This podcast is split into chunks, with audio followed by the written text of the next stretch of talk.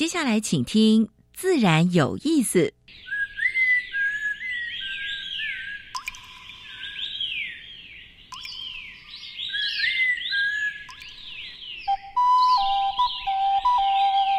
大自然是最能启发人心、最迷人的教室。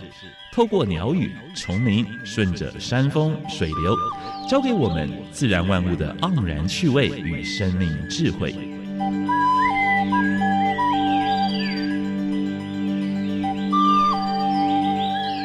走过来，走过来，仔细听，仔细听，自然有意思。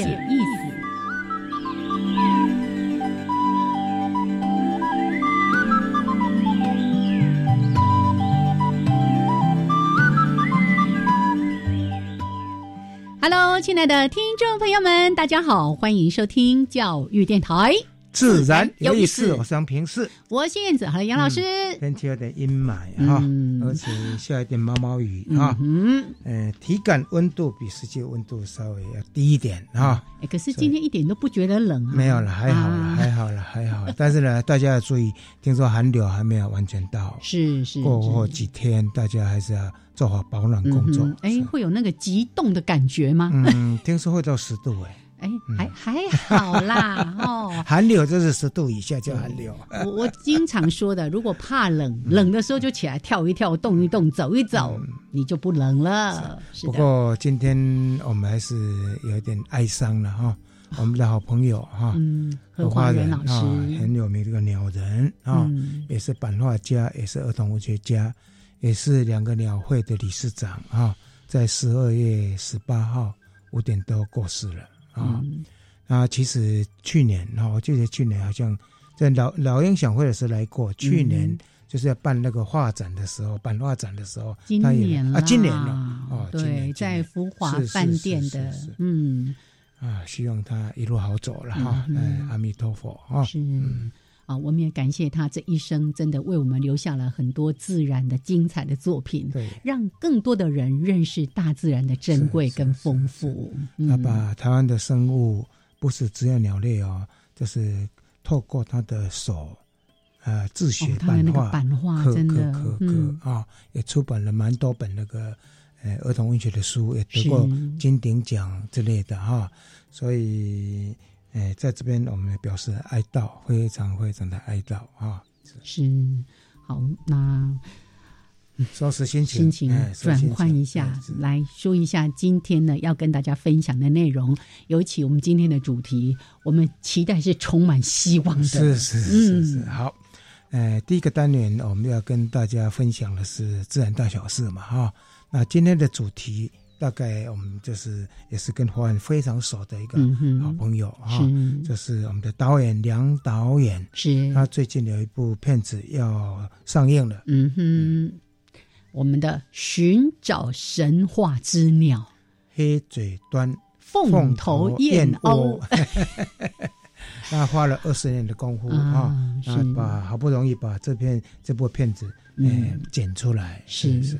我跟大家说，我已经看了两遍了，试映会看一遍，然后呢，最近礼拜天就是公投隔天，为了啊疏解一下心情，所以呢，又赶快拉拉着家人到电影院去看《寻找神话之鸟 》。的确看了之后，心情得到了很多的舒缓跟慰藉，哈。好，我们待会儿呢，主题时间就邀请梁杰德导演跟大家来分享。现在这部影片正在戏院上映，能够播多久就看大家的支持啦！真的，因为这样的纪录片它不像商业片，有很多的宣传，有很多的噱头，有什么大明星没有？其实是大明星嘞，黑嘴黑嘴端凤头燕鸥，非常少见的一种鸟类。对呀，大家对它不熟，神话之鸟。对，不熟就要去看这个影片。片熟，你更要看这部影片。好，待会儿主题时间我们再来聊。那待会儿呢，先加入第一个小单元——自然大小事。风声、雨声、鸟鸣声，声声入耳。大事、小事、自然事，事事关心。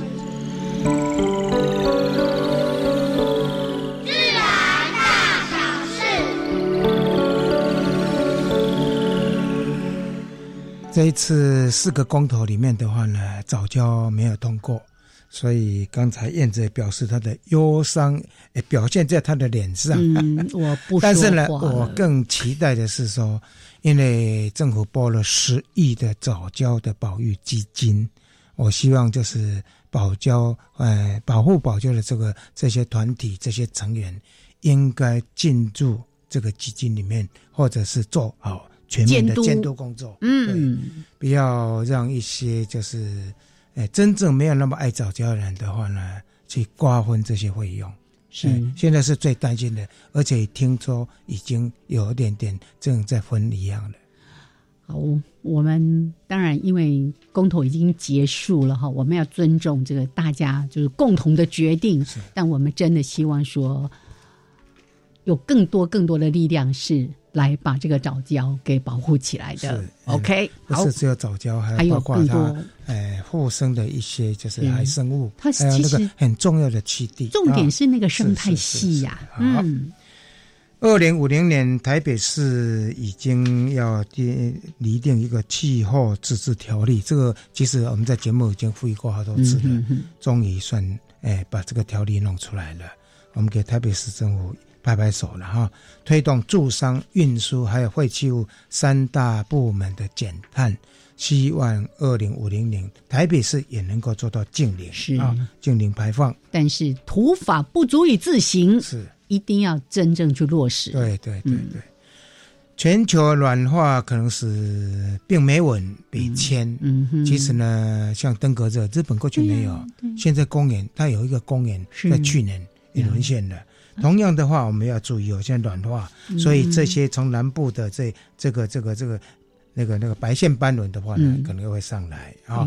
其实全世界的那个，包括那个那个世世卫组织了，还有一些一些工位的人也在注意这一点。嗯嗯嗯，对，是你老师刚刚提到登革热，以前北部也极少听到登革热，现在登革热也已经越过北回归线了，对不对？好。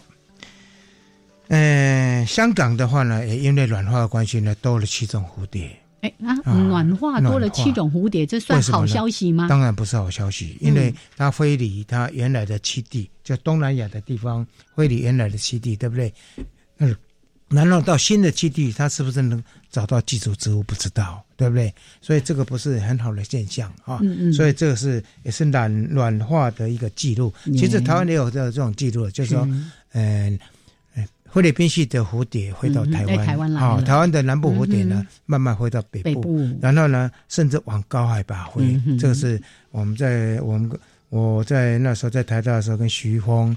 还有吴一新，我们有一个计划是做这个，是确实有这样的现象。哎，可是，一般民众会觉得，哎，我我下面管黑呢？它只是暖化，然后来这边，不是它的栖地更扩散吗？刚才讲过了嘛，它栖地它过去没有适应嘛，是可能没办法适应，而且到那个地方飞上去有没有吃的？是啊，蜜源植物是不是足够？还有呢，它母虫下蛋的寄主是是不是有啊？对不对？对对不对？还有会不会对原来在这个栖地产生竞争？对对啊对啊。好，联合国也认证了，在北极圈今年测得到三十八度，是史上最高温，在哪里呢？在西伯利亚。西伯利亚有一个维科扬斯斯克哦，维科这个市啊，这个竟然测到三十八度，其这很难想象。哎，所以软化。啊，川普说没有，你看很多证据。好，呃，要给马祖县政府拍拍手了哈，他们通过一个，呃，就是光害管制条例，是。为什么呢？因为那边有蓝眼泪，嗯，不光蓝眼泪哦，它还有磁光萤，嗯，磁光也是萤火虫，萤火虫，当地特有的萤火虫。因为这样子的话呢，那光害如果太严重，会干扰这个这个这个蓝眼泪啊，这个藻类，还有包括这个，因为他们靠这个来干什么呢？来吸引观光客，对对，所以他的目标是要像合欢山一样。变成暗空雷达，拍拍手，是是是。这个前几天呢，暗空协会才又召开那个会员大会，可惜我那一天在忙，没机会参加。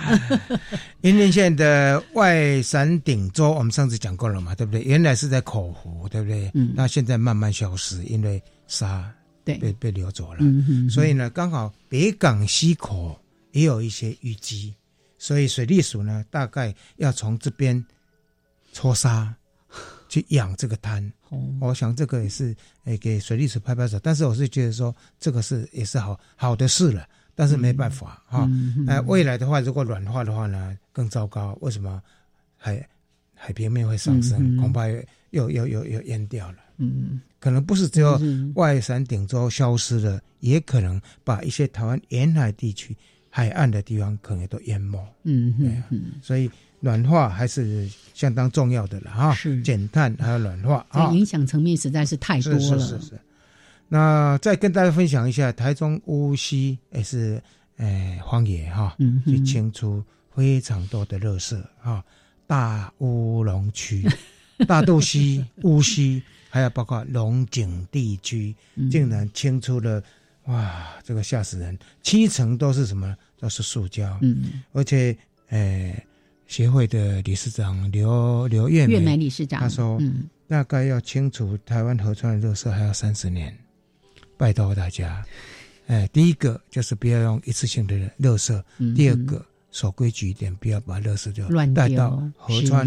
河川边边去乱丢了。好，你看以前我们都净滩，对，然后就会开始想啊，那这些是从哪里来的？以前都说啊，国外别的国家飘过来拍谁？大部分都我们自己制造的，然后才开始进行河川的废弃物。好，最后一则哈，平科大在南部的凤梨田呢，不但架设了老鹰栖架，保护就是让黑鸢跟黑翅鸢能够栖息之外，他们也在凤梨田附近。架设的巢箱，嗯，让谁住下来？那猫头鹰，哪一种猫头鹰呢？菱角鸮，非常可爱的猫头鹰，因为它可以帮助抓老鼠，嗯，哎，不会去吃这些凤梨啊。好，这是今天的自然大小事。嗯，好，那接下来就是台湾 special 这个小单元。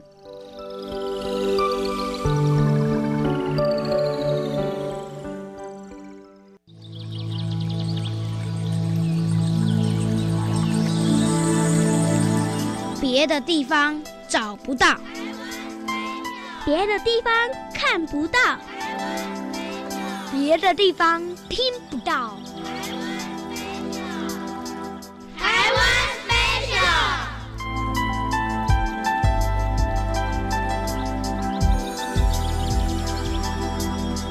欢迎朋友们加入台湾 special 这个单元，我是燕子。我们为大家分享的是台湾原生植物这个系列的主题。为我们主讲的是财团法人台北市溪流环境绿化基金会技术组的组长陈坤灿组长。Hello，坤灿好，燕子好，各位听众朋友大家好。好，那今天呢，坤灿要介绍给大家的植物是。呃，也是趴在地上的。哎哎哎哎，继续走这个路线，匍匐路线。对，碎花木兰。碎花木兰，那个兰要写对哈，是蓝色的蓝。是是。因为我们植物名词有马兰啊，马兰就有兰花的兰跟蓝色的蓝。对对。好烦哦，常常被那个搞得糊里糊涂。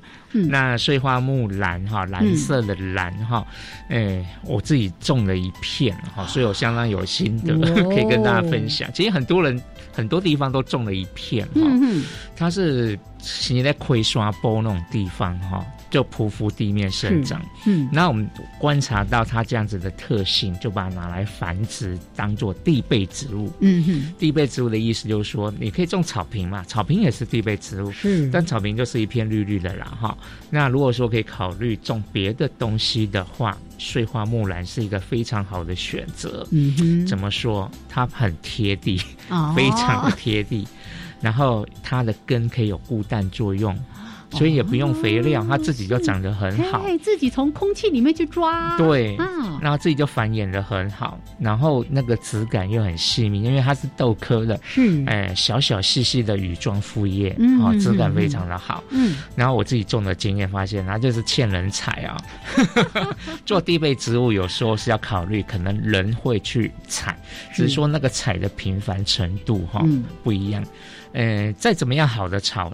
一天到晚去踩是会坏掉的哈，所以像碎花木兰，我的观察哈，它不踩它就会翘起来。那如果说像我们家门口有一片哈嗯，长长已经长到水泥地上，甚至于 o b i 进出都会去碾到，对哦人进出会去踩到。哎呦哎呦呦，舍不得。哎，不会，有踩的 才漂亮，有碾碾的才漂亮。突然想起那个大风区 的那个小草，对，唔惊啊，唔惊哈，嗯。当然有个频率的问题啦哈，偶尔踩一踩，真的会比旁边的还要密贴，还要漂亮。是。好，那开花是红色沉睡哈，当然花太小了，可能要拿放大镜看哦。标准的豆科的蝶形花的样子，嗯。橘色的话，呃，从大概是夏夏秋之际一直开到秋冬之际都在开花。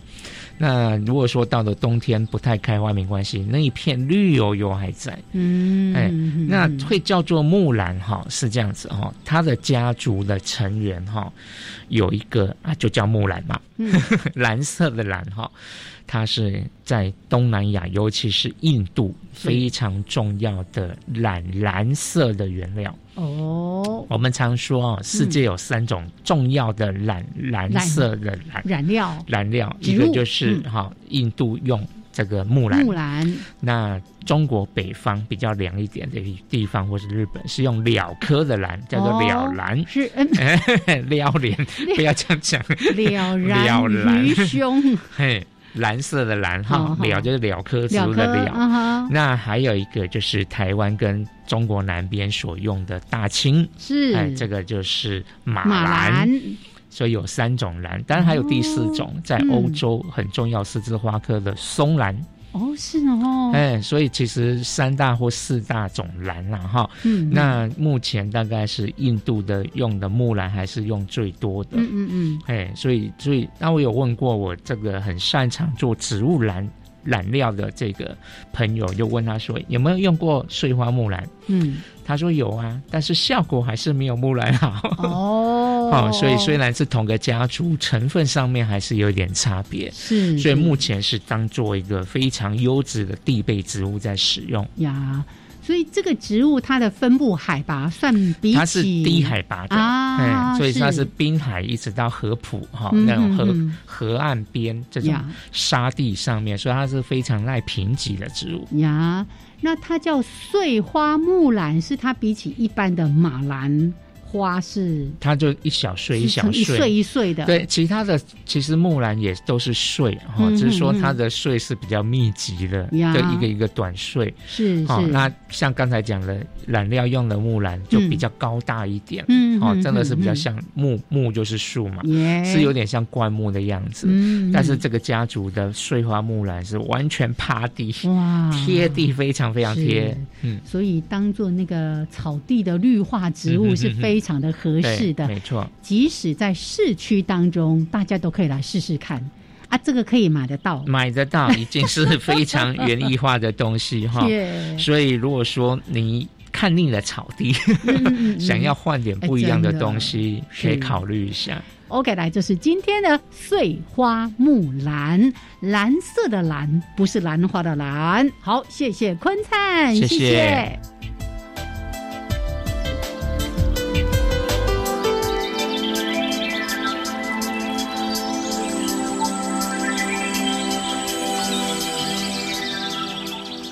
好，现在时间是上午的十一点二十三分，欢迎朋友们继续加入教育电台，自然有意思思哦，三平是。我是燕子，我们现在所访问的是梁街的梁导演，是。那最近有一部片子，寻找神话之鸟。对，嗯。就要上映了哈。是，大家把握就是这个时间。对，不是就要上映，是十二月十七号已经上映，请大家用新台币让它不要。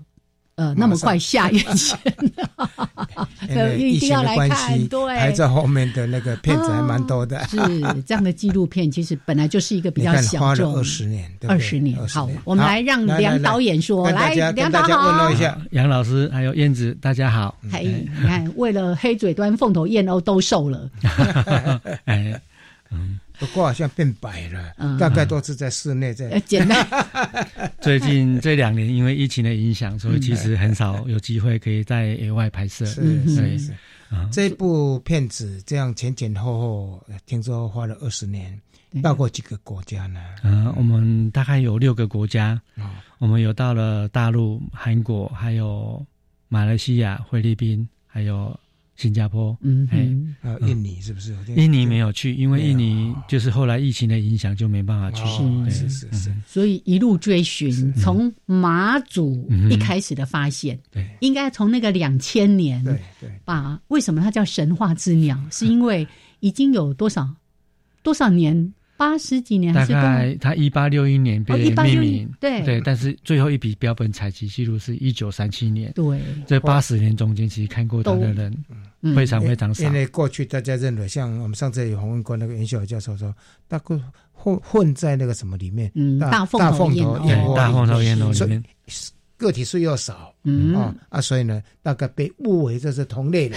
对，没错，长得超像，除了那个 嘴会尖端的黑黑的。好，那个发现者就是我们的梁杰德导演，还是来说一下那个故事好了。你把那个发现的过程中跟大家分享一下。好啊，那个我们是一九九九年，就是呃县政府委托我们去拍燕鸥的纪录片。那我当初是使用十六厘米电影底片拍的。那电影底片拍的其实就是跟我们以前用照相机拍照片一样，嗯，就是要先把底片拿去冲洗成照片，才能看到成果。嗯，我们十六厘米电影底片也是这样子，嗯，所以我们就要拍完之后就要拿去冲洗，然后把它转成数位影像，我们才知道说我们拍到什么东西。嗯，那就在转的时候就发现了一个问题，就是那个荧幕变成两个颜色。哦，一边的颜色就比较白，一边是正常的。嗯哼，那我们这个时候就注意到说，哎，那个正常的里面，因为大红头燕鸥背部的羽毛是比较深灰色的，深灰，所以整片看起来就是黑黑的。嗯，可是另外那一边比较正常的那一边，哎，就看到有一只燕鸥的羽毛，它居然是白色的。嗯，所以那时候就注意到这只羽毛是白色的鸟，是是，然后再。仔细的看，哇，它的嘴巴颜色不一样，它的嘴巴是比较橘黄色的，那尖端有三分之一是黑色的，对，所以那时候才会发现到这一只。那时候蛮热门的，有人做专门雇船，哎，出海，哎，去看。去追，对，没错，就是后来因为主要是在马祖看到嘛，所以有很多人要看这种鸟。包括国外来的，他们都必须要先搭飞机，对，然后再坐船到马祖，对，才有办法去看到这个。还是追，要追也不一定追得到，对不对？可是那时候只是发现它跟一般的大凤头燕鸥不一样，它怎么样确认它是黑嘴端凤头燕鸥？那个已经消失了八十年，被认为已经 绝种的 这个鸟。因为看到这个鸟之后，我就回家看鸟类图鉴，嗯，结果发现。我经常换了几本鸟类图鉴，像台湾鸟类图鉴啊、日本鸟类图鉴，还有香港的观鸟图鉴，其实都没有这种鸟，都没有这只鸟。那时候，那时候我刚好买了一个世界鸟类手册，那个世界鸟类手册我刚好拿到第三册，第三册发现哎，刚好有鹦鹉科这一类的鸟，我就发现说，哎，好像有一只鸟很像，很像我们影片里面的那只鸟。后来再仔细查，哇，它的资料非常非常少，他就讲说，可能一九三七年之后。就没有人看过了。那后来陆续续续，虽然有人看过这种鸟，可是都不太能确定，因为这种鸟太稀有了，所以都打问号，说不确定是是这种鸟。嗯，那其实在这一九一一八六一到一九三七这八十年中间，其实看过它的人也是非常非常少。嗯，对。难怪叫做神话之鸟。是，这个神话之鸟是刘老刘小璐刘老师把它命名的。对。那我们问一下，目前估计现存的这个黑嘴端凤头燕鸥数量大概有多少？我们两千年在马祖有发现四对有八只，嗯哼，那每一对都有繁殖出一只小鸟呀。嗯那最近这几年，因为在大陆浙江呢，还有在我们台湾都透过招引的方式，嗯哼，数量大概有一百只左右。一百只哦，还是很稀少。全世界一百只，这应该是红皮书里面的、边蕊种里面的。对 对，你看他们又在海洋上，有时候那些风暴啊什么的，对他们就会产生很大的影响。是啊，是啊，没错。好，我们待会儿呢，在节目的后半段，再好好的请梁杰德导演来跟大家分享他拍摄这一部二十年，从那个孩小孩啊，那走路拜啊，没啊那喊呀喊呀喊，走路都不稳哦，到现在已经是长成一个美少女。二十年间，就为了追寻这个神话之鸟，所以大家怎能不去看呢？待会儿我们回来继续聊。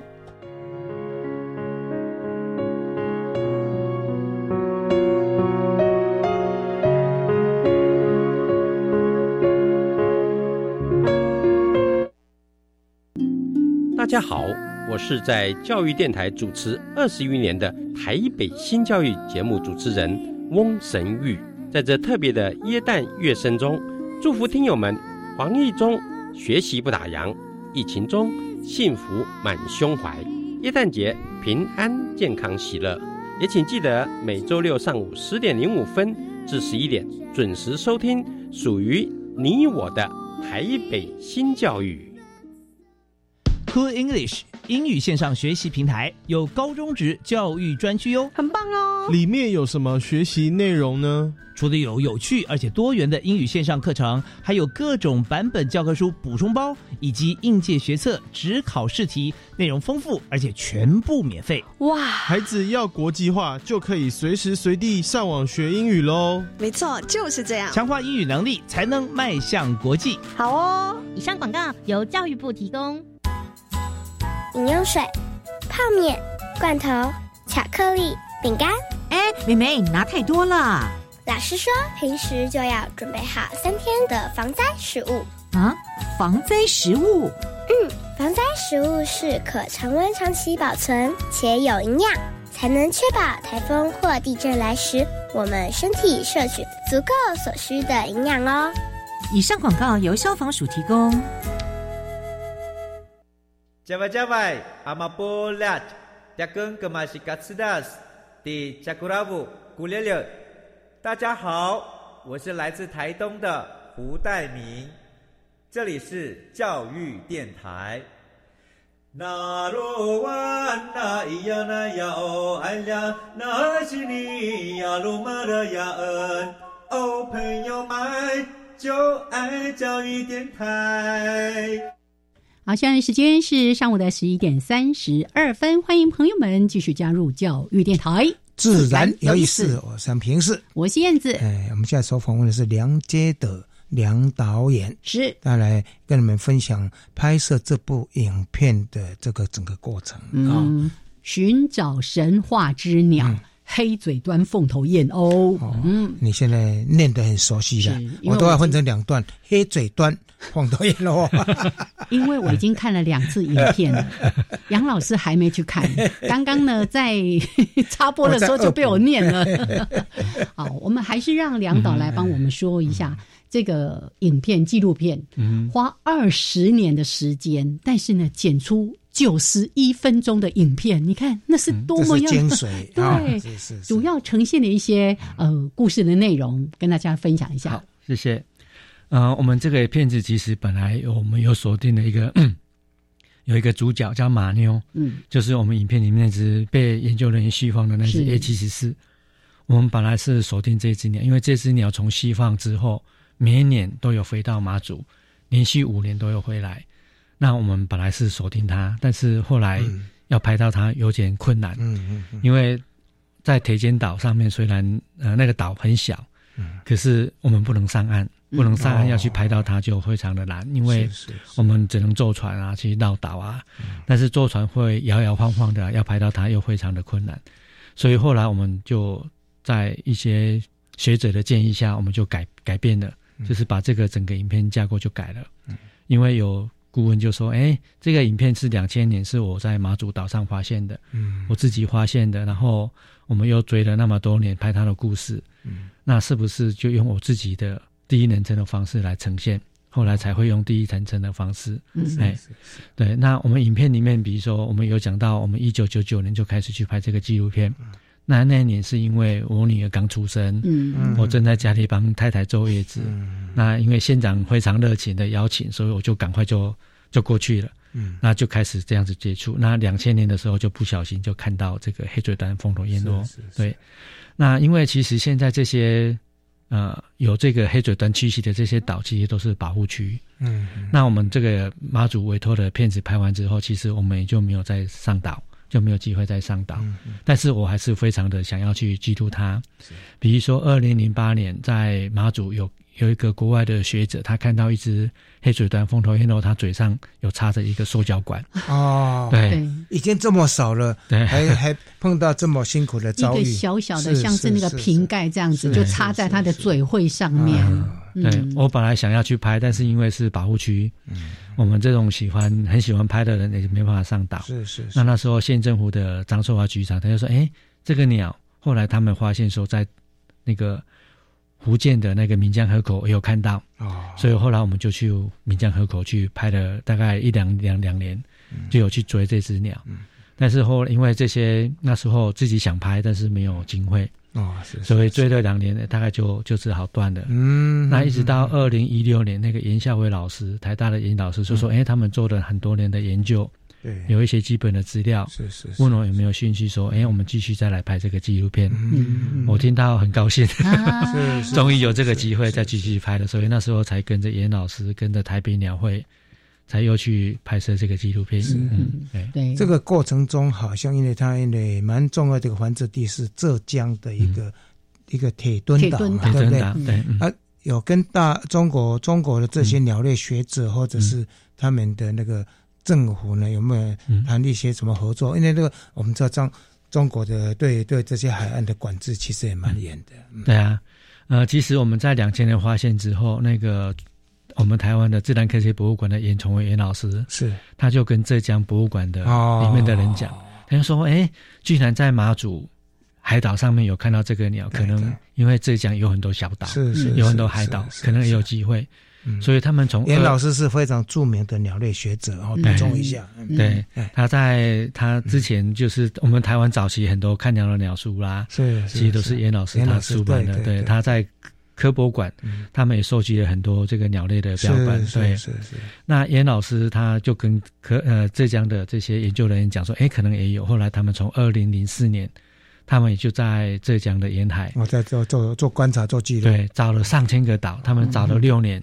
才找到二十几只，等等一下，上千个岛 找了六年，对，才找到二十几只，对，才找到二十几只。那一直到了二零一零年左右，二零一大概一二一三年左右，因为在一个美国学者的建议之下，就是我们台湾的严孝伟老师啊，就是台北鸟会，还有浙江的研究团队。他们开始在一些无人岛上面进行招引，嗯，是所谓的招引，就是会假鸟用假鸟摆放假鸟，然后回拨它的叫声。哦，那它因为它是群居性的鸟，大凤头燕鸥是群居性的鸟，所以他们就会过来繁殖。那吸引的大凤头燕鸥过来，可能里面就会有黑嘴端凤头燕鸥在里面。是是。对，现在像浙江那个岛，那个岛是完全就是招引之前无人岛吗？无人岛完全完全没有鸟，海鸟在岛上繁殖的。那他们就是用招引的方式，每年都吸引大概将近五千只的大凤头燕鸥。哦，你知道我看那个影片哦，而且他们要架那个布幕什么，在那边做长期的观察。刚开始放的时候没有，然后一个礼拜、两个礼拜，然后那个燕鸥就对对对对，没错，一来的时候就全部都一起来。那在三四千只的，在在在将近五千只的红大红头燕鸥里面，就就会有一些夹杂一些就是黑嘴端。那像铁墩岛大概有将近大概六十七，六六十七大概是族群密度那个地方是最大的。一百只里面它有六七只。我是说那个那个妈祖的是到底有多少只？马祖其实每年它也是有很多大红头燕大概也是三四千只啊，是。可是来的数量就黑嘴端就比较少，可能大概有二十只左右，对，数量就相对的就少很多。因为上次你还记得我们找袁老师来来访问的时候，他说置放那个假鸟的引诱的时候，那个是蛮好玩的，对，非常不容易。是，没错。而且我记得那时候也提到说分散风险，是不要让他们只固定在其中。我们那时候一直认为它只在马。马祖，其实后来扩展，啊，对对面也有啊。现在呢，在台湾几有几个地区有发现这只黑嘴端。呃，在澎湖，其实澎湖也有。澎湖我们二零零一年有去找，但是那时候没找到。哦。可是经过了十五年，就是在二零一一五年左右，哦，不容易。就是澎湖鸟会的鸟友也在那个保护区里面有找到一对繁殖。哦，在繁殖，对，最多大概就是三对而已。三对，对。然后最近这几年，其实，在二零一六年，在韩国的一个无人岛上，也有看到他们繁殖。那大概也都两三对而已，其实数量都很少。而且刚才有提到说，像在中国大陆这边、浙江啊等等，还有韩国这边，好像都是因为我们提供了这个资讯之后，他们才开始知道说，哎，有可能他那边也有开始去做研究。对啊，是没错，真的 蛮不错的，这个可以。国际合作啊，对没错，对对不对？因为他是迁徙性的候鸟，那个严老师就说他是，他也算是世界公民了。嗯，是是是是，因为我有看到韩国的那个研究人员就说，他们从来不知道 他们那里有这个这么稀奇的。所以一般的黑嘴端凤头燕窝的话呢，它一只母鸟大概可以下几个蛋，成功繁衍出来大概有多少只？一定很少吧？它大概就是一年，它就是配对一次，然后。一年只生一个蛋，一窝只生一个蛋，对，这么少哦。对它其实就因为它它虽然是数量像大红头燕鸥虽然数量很多，嗯嗯嗯，可是经常因为栖地的影响，比如说台风啊，或是造成它气潮啊这些，你有时候看到好像上面有好几千个蛋，可是它可能那一年可能半个半只月鸟都不会孵出来。对，因为我看到好几次都有这样子的问题，后来有有学者有找到说为什么他们会突然。集体就全部弃巢，哎，那个岛上这样子密密麻麻的蛋哦，我看得都好心疼哦。对，其实这个在马祖已经连续好几年都有这个类似的状况。弃巢，弃巢一般在天候条件下还是？呃，其实现在还不知道原因，但是知道的原因可能就是一个，就是因为最近气候的异常，是可能是那种刮强风、强降雨，还有盖就是因为马祖比较临近大陆，所以有很多大陆渔民他们晚上的时候。会在保护区那边抓鱼，那可能有一些会上岸啊，可能就会干扰。对，这个可能也是一个非常重要的因素。所以人类是最大的敌人。对，没错。就看到说还有人会去捡它的蛋，因为它的蛋跟鸡蛋的大小差不多。对，拜托，我们有养那么多鸡，我们养那么多鸡，你为什么要去偷人家的蛋呢？对，其实这些住在沿海的这些渔民啊，其实对鸟蛋来讲，早期啦，嗯，对他们来讲都是非常重要的代表质。过去是这样子，过去在澎湖那边哈，现在已经是保护区了，也有这种行为，但。是现在保护汽车，大概很少听到说，哎，有有渔民或民众会去偷了。对啊，现在其实进步了，在我们台湾这个已经慢慢的已经改善了，但是在大陆还是有，是哎，在大陆还是。有。嗯哼，所以现在在台湾，除了一开始发现了马祖，而且算是呃繁衍的数量最多的那。呃，澎湖跟金门也都有零星的发现，但台湾本岛就东北角了，东北角有没有？呃，台湾有几个河口，其实在过境的季节可以看到它。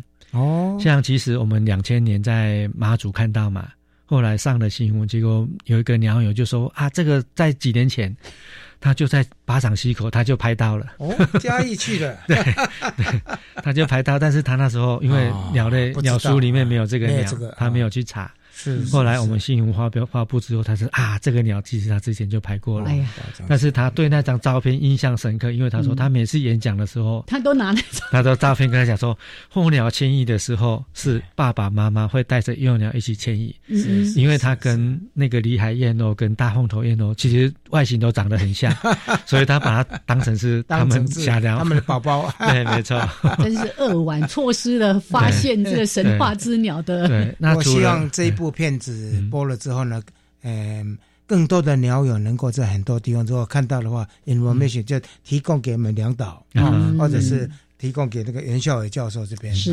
是，对，其实像在在那个南洋河口，还有。高频的高频溪口，其实后来都有鸟有发现，对，都有发现。嗯，所以台湾本岛其实也发现过它的足迹。对啊，没错。OK，不止国内，刚才提到，好的，还到世界好几个国家，是就为了追这一只 凤头，哎，追了二十年，追了二十年，黑嘴端凤头燕鸥。待会继续聊。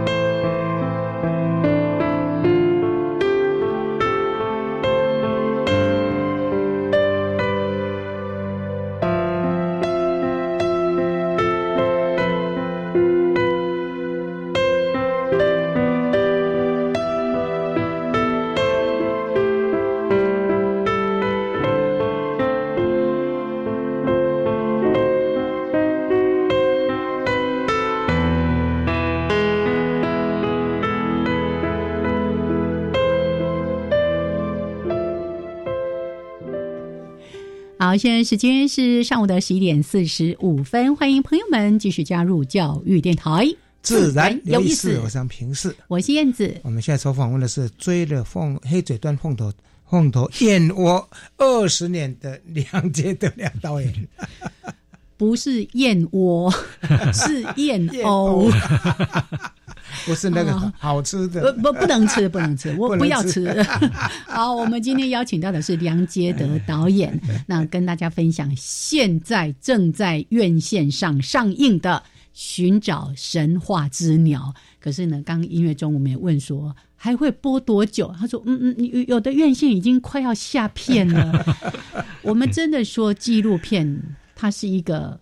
投入跟回收完全不成比例的，对对对，你看二十年剪成九十一分钟的影片，可是没有办法吸引社会大众，因为缺乏高潮起伏的剧情，就看那些。燕鸥在那飞来飞去，在飞的过程中，一定也碰到一些有没有碰到一些比较惊险的，或者是有没有印象深刻的？嗯，跟大家分享一下。好啊，其实我们在野外工作，通常会有碰到一些就是比较危险的时刻了。像我们在马来西亚拍的时候，因为我们到一个就是潮间带去拍，嗯那那个潮间带我们必须要坐，嗯，必须要坐船出去，然后才能够上沙那个沙滩。哦。那我们去岛去那边等等那些就是候鸟的时候，我们就是等要等涨潮，涨潮那个因为潮水的影响，所以那个鸟就会慢慢靠近岸。对对。那就在那时候，就在快要涨潮的时候，结果天气就变了，变得乌云乌云密布，然后就刮风，我们就想说赶快撤退好了，因为吹强风，我们摄影机。也很难拍，所以就想赶快撤退。东南亚的那个土壤的风跟雨很可怕。那因为我们对当地的沙滩不是那么熟悉，对，所以在走回来的过程中，因为有一个地方就用泥滩就比较软，然后我的那个整个脚就陷下去了，哦，拔不出来，就拔不起来。因为如果有在沙滩上走过的人，大概就知道说会会有这种现象，是是，就拔不起来。那拔不起来的时候，因为我就这样子陷下去，然后。我那时候可摄影机扛着了，哦，我就放下来，然后想说，他好像快要倒了，我就跟他用力一扳，结果不小心打到自己的头，结果那个摄影机就打到自己的头。那打到的时候，我还没有这个感觉，因为没有觉得很痛。嗯，然后那时候就就看见，哎，奇怪，怎么会下红色的雨？哦，因为就滴那个红色的红色的，我想说，哎，怎么会下红色的雨？蛮大的。对，后来哎发现说不是红色的雨，因为其实。那时候虽然天气很不好，但是还没下雨。是是是。啊，后来才发现说是自己的伤口在滴血。对 对。现在两岛已经变成那个包青天了。眉心之间有一个月牙形的。对，就是东岛。我那时候红了六针。哦，红六针了。对，红了六针。其实伤口还蛮大的。对。其实不是只有这个耶，我我看到那个整个纪录片的过程哦，像像刚刚提到的坐船，又都小船，其实光坐船，这个就是一。一个在海上就是一个风险，然后他经常就站在那个呃无人岛或者是那个礁石旁边架着三脚三脚架，然后在那拍摄。我都很担心，我担心不是人掉下去，就是摄影机掉下去。哦，会啦。其实因为其实我坐船也会晕船，对，所以到那个岛坐船都是很辛苦的。嗯，那我有一次曾经在金门拍的时候，其实那一天天气也很很好，嗯，没有说什么特别的风浪大。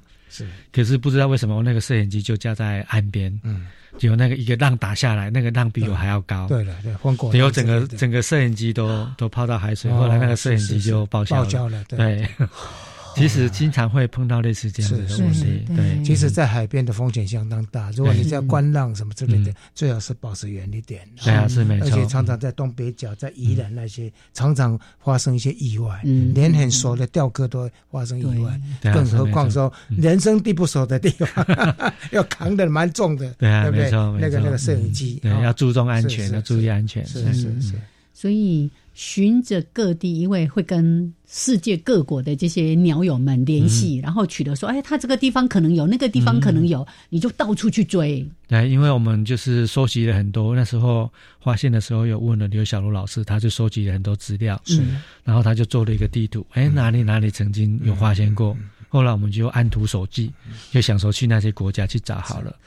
那很可惜，我们马来西亚有去找，没有找到，但是有看到大风头燕哦。是是是。那菲律宾有看到，因为菲律宾有一个在当地的英国鸟岛，嗯，他就哎，就有一天就是就好奇的就想说去去找找看海边看看看，他没有心理准备，但是觉得有可能啊，因为后来他就真的被他看到了哦。后来我们就跟他联系啦，然后就有机会就。就拍到了，有有拍到，就真的有。所以在菲律宾，它也有繁殖的个体。呃，没有，还是没有，因为它哦，一般是到北非的时候，在那个在像像像那个浙江呢，台湾它才有繁殖，韩国有繁殖记录。它南非的时候呢，它就就就就没有。对，因为我们认为菲律宾是它渡冬区，渡冬。但是我们那次去，就是二零二零年那次去，我们有看到一只幼鸟，就是那只幼鸟，就是。鸟爸爸、鸟妈妈还会再喂它们，嗯哼，对，所以我们不知道它是不是真的就是跟着他们飞过去，还是说是是是，它其实还是它其实在菲律宾附近也有小岛上也有繁殖，对是，所以这个要追要追一辈子。啊。我觉得看得最清楚的是在那个菲律宾，他因为那些燕鸥就都。呃，站在那个什么类似竹竿竹竿上面，因为他们的竹竿就是，比如说他们加那个定制渔网啦，定制渔网用，他们都是会加那个竹竿啊，是是，因为附近没有地方可以停，他们就停在竹竿上面。其实，在在我们在巴掌溪口也是有类似的状况，就是它会停在一些竹竿上面。是，好，那一路的追寻，我们希望大家呢有机会真的到电影院去看这一部影片。那在影片里面，其实也提到它的危机。除了一开始我们说的族群数量现在估计大概一百只之外，我们整个海洋环境还有我们的过度鱼干扰，对捕捞等等，它的食物也越来越少啊，垃圾等等的问题，这个部分也请梁导跟我们说明一下。其实我们这个片子其实想要告诉大家的，就是这些生活在海上面的这些海鸟，它面临的就是食物。短少的问问题，因为我想移民在海上抓不到鱼，这些生活在海上的海鸟要抓到鱼，其实相对的也非常的困难。我们从影片里面可以知道，说像在澎湖的赤坎码头，早年移民跟我们讲说，早年有超过五十艘捕丁香鱼的渔船，哦，可是现在剩下八艘而已。丁香鱼现在也少了。对，然后他们透过以前都是凭经验的，就是在哎鱼船长觉得哪里有鱼，他们就去抓。是。现在有那种精密的雷达仪器在扫，找不到，对。它，对。都扫不到鱼的，更何况这些海鸟，对，所以这些海洋一月之言的这个匮乏，其实我是觉得是。要相当重视的，嗯，像那个上次你说这样的鼻子上有那个塑胶的那个，有没有再发现过类似的现象？呃，那一年其实那一年出现了之后，第二年就没有再看到了。对，嗯它大概也很难存活。其实要跟大家说，你们想说啊，为什么不去救它？其实鸟友们尝试了很多次，想要去，对，很难了。对对，其实要抓这些特定的，对，抓抓这些特，因为它其实它白天眼睛非常厉害。是是，我们如果沾雾网要去抓它。对他其实他都知道，所以就做不到，所以第二年之后其实就没再看到他了。对，我们另外一个重视的就是海洋垃圾的这个议题。对，因为。现在刚像刚才杨老师讲的，就是这个一次性的这种的，就是塑胶垃圾用完即丢，如果没有做好回收的话，其实这些对海洋生物是一个非常大的干扰。像我们之前有看到海龟上面也是它的吸管啊，吃的塑胶袋啦这些。每次我在荧幕上看到这个，看的心里都蛮难过的。对你不要以为只有那个海龟鼻子上插的吸管，连。燕鸥的 都插了吸管，我还看过那渔网把那个海豚的那个整个整个整个整个身子弄都弄。因为像像他们会插的吸管，像吸管这种东西是会浮在水面上的。是啊是啊。那个燕落在空中飞，哎，发现说，哎，可能是鱼，像鱼对，那就冲下来，其实那个冲力很大的，它可能就这样子受受受伤。对，就插在它的嘴喙上面、鼻孔上面，连觅食都困难。你想想看，对啊，所以这些海洋垃圾，我们是觉得就是民众可以做到的，就是尽量。减少使用这种一次性的塑胶垃圾，这些对，然后注意资源的回收，哎，这个是我们这个片子其实想要诉求的。更重要是赶快，因为哈，呃，赶快去看寻寻找神话资料，有在哪几个院线？来，燕子，你要做功课吗？我们十二月十七号在院线上映，大概有二十四个院线有，但是最近这几年因为疫情的影响，其实有很多。剧情片很多大片，是其实也都没办法上映。然后最近在台湾疫情稍微缓和一下，所以很多影片都排队排队 排队的要赶快再上戏院。所以如果大家想看这个纪录片的话，要赶快。哪几个哪几个院线？就是你刚才像有真善美啦，或者一些喜乐的系列、微秀的系列，对。请大家上网去找，因为没办法一次全部念完。哦，是的，对，是是是。寻找神话之鸟啊，然后去找戏院，寻找戏院。对，呃，除其实除了在戏院看之外，也可以用包场的方式。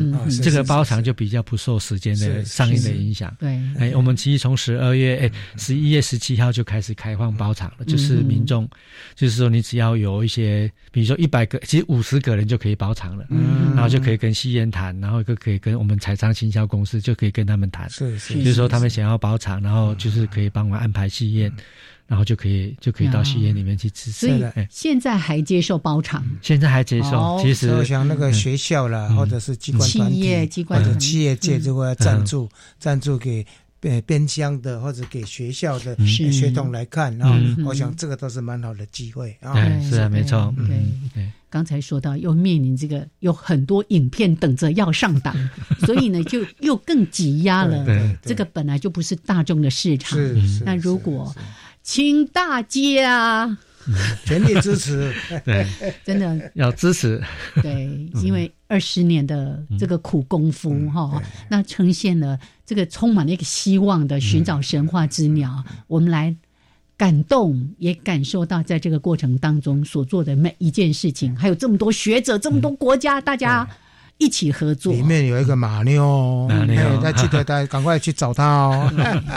哎，也会看到梁导哦，还有他可爱的女儿哦。好。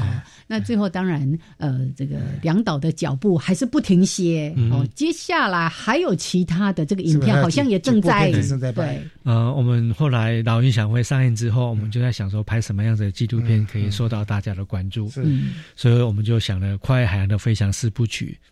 那这四部曲其实关心的都是在台湾迁徙的候鸟，因为它会。会就是会跨越海洋飞翔，嗯，那第一部曲就是寻找神话之鸟，第二部曲就是黑面琵鹭，哦，再来就是八色鸟，还有灰面鹫，嗯，哦。哎，其实这些都是在台湾迁徙的候鸟，那这些鸟在台湾来讲都是明星物种，是，其实不止台湾啊，其实可能可能在亚洲啦，世界上都是一些我们大家关注的，嗯，那这些鸟在台湾其实因为受到大家的关注，有一些故事，像灰面鹫。外面酒大概是三四十年前，嗯，肯定国家公文成立的时候开始注重保育活动，所以他们就在推，嗯。嗯，那时候还有那个抓伯老啊，考伯老啊。还有会抓烩面酒啊，这些其实都是那时候开始在推的一些活动。嗯。嗯嗯，好，所以后续还有后续还有会面酒三部黑皮哎黑面皮鹭，应该大家会比较关注这个哈。黑面皮鹭大家比较熟悉了，对，比较熟悉。八色鸟是很漂亮啊，这边在基地哈，大大家也蛮关注它的基地状况。对，而且八色鸟也有很多我们整个生态保育运动的对对一些记录。对啊，没错。OK，好来。这个还没有哈，大家慢慢等。但是现在就到院线去看《寻找神话之鸟》，是黑嘴端凤头燕鸥。好，这次发音比较准了。是是是，今天非常的感谢我们的梁杰德导演，谢谢。好，谢谢梁导哦，大家下礼拜见喽。嗯，谢谢杨老师，拜拜。你还有几天的时间，赶快去看，不看太可惜了。对，拜拜，拜拜，拜拜。